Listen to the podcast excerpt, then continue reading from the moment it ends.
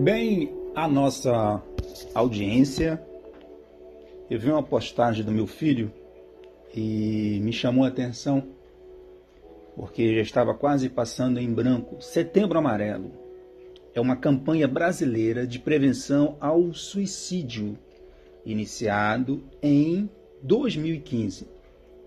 10 de setembro é o Dia Mundial da Prevenção do Suicídio. O estado mais suicida em todo o mundo e por ampla margem é a Groenlândia. É... Com Lesoto, o país mais suicida. A África é a região mais suicida do mundo, enquanto o Mediterrâneo Oriental é a menos. Segundo aí os créditos aí para a Wikipédia, uma estatística que entre 5 mil a 15 mil pessoas morrem por suicídio a cada ano, fazendo uma taxa global de 10,5 pessoas para cada 100 mil habitantes. As mulheres, segundo a pesquisa, são as mais propensas a pensamentos suicidas. Mas nós temos um texto básico. Gostaria que você abrisse a sua Bíblia em Provérbios, capítulo de número 15. Vamos ler o verso 13.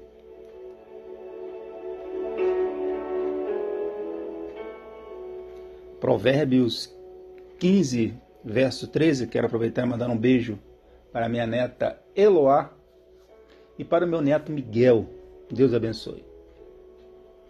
Diz que o coração alegre aformoseia o rosto, mas com a tristeza do coração o espírito se abate.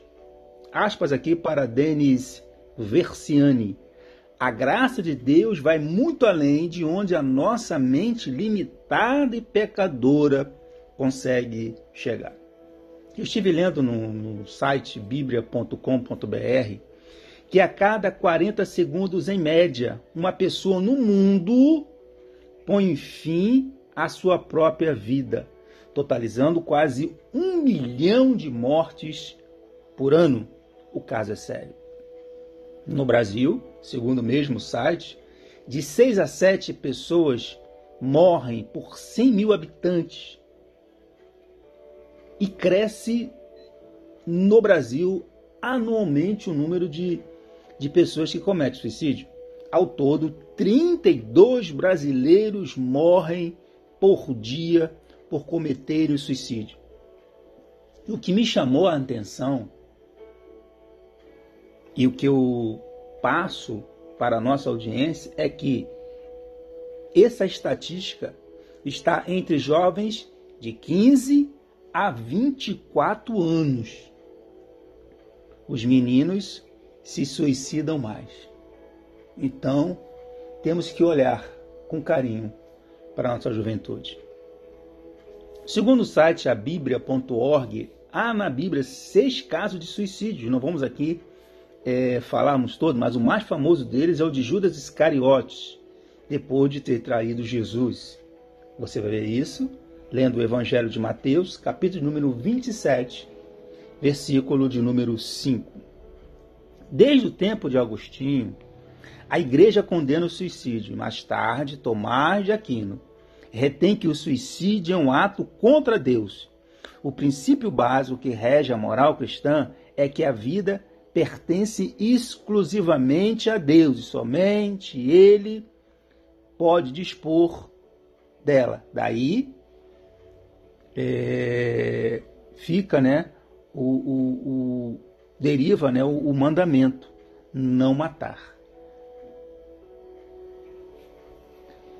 Robin Williams, de 1951 a 2014, aspas aqui para o falecido Robin Williams.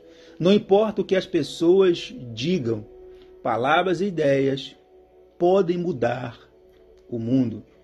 Robin Williams, ele sofria de depressão e no ano de 2014, aos 63 anos, ele tira sua própria vida por asfixias. Mary Moore, de 1926 a 1962, aspas aqui para Mary Moore. Somos todas, somos todos estrelas e merecemos cintilar. Mary Mulholland sofria de ansiedade e depressão. Olha aí a depressão novamente. E aos 36 anos, ela é encontrada morta por overdose de medicamentos. No Brasil, um dos casos de suicídio mais famosos é o de Getúlio Vargas, que ele fez a sua carta testamento. E eu já falei aqui, mas para aqueles que ainda não ouviram, e eu não sabia que o próprio Santos Dumont, o inventor do avião, ele cometeu suicídio, ele sofria de depressão. O ator Valmor Chagas também cometeu suicídio.